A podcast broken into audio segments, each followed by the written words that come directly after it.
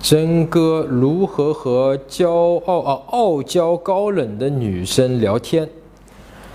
傲娇高冷，她在我面前的时候啊，从来不傲娇不高冷，她只是在你面前傲娇高冷。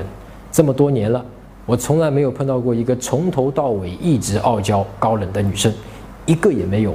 那你在生活中碰到傲娇高冷的陌生女生，一般分为两种：一呢，她很缺乏安全感。啊，得用高冷和傲娇啊来保护她自己。那么第二种就是她长得太漂亮了，从小一直有各种男的来找她，借口各种理由去接近她。那么时间一长是很烦人的。那么只有通过这个傲娇高冷的外表啊，来有效的降低骚扰。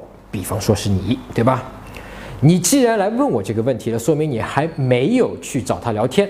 哎，你看到她的高冷的外表被吓退了，你看是不是很有效啊？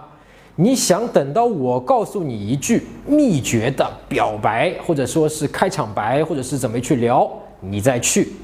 恰恰他的高冷是你惧怕的，在找他聊天开场前，你已经投降了，不是吗？你已经默认了他会拒绝你，你自己又扛不住他的拒绝，所以你不敢。你想找一个万无一失的开场白。和他去聊天，你躲在这个万无一失的开场白和聊天秘诀的背后，就可以很安全。胆小鬼，哼哼，哦，太棒了！他的这个高冷还有筛选胆小鬼的功能，你就是被他筛掉的那个胆小鬼，你悟出来了吗？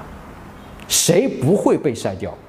就是不怕他高冷外表的男生，依然敢于上前找他，笑着说：“你好。”的那个男生，第一句的你好，他铁定还是人脸对你，你会怕吗？你会泄气吗？你会紧张吗？他要看的就是这些，不是具体你说的话的内容，不是具体你说哪一句话，而是你怎么说的，你的表情有没有露馅儿。如果你都没有，他下一刻就会不再对你高冷。你看到了他的高冷是来源于不安全感，怕受伤，所以你不会惧怕他的高冷，你甚至是心疼他的。你的坚持对他来说就是安全感。你发现了他的脆弱，但依然接受他。那么第二种排除骚扰的高冷，你看穿了他的高冷是不得已而为之。你知道你不是他要排除的对象，你也知道他的高冷不是针对你的，所以你也不会害怕。你更不会紧张和泄气。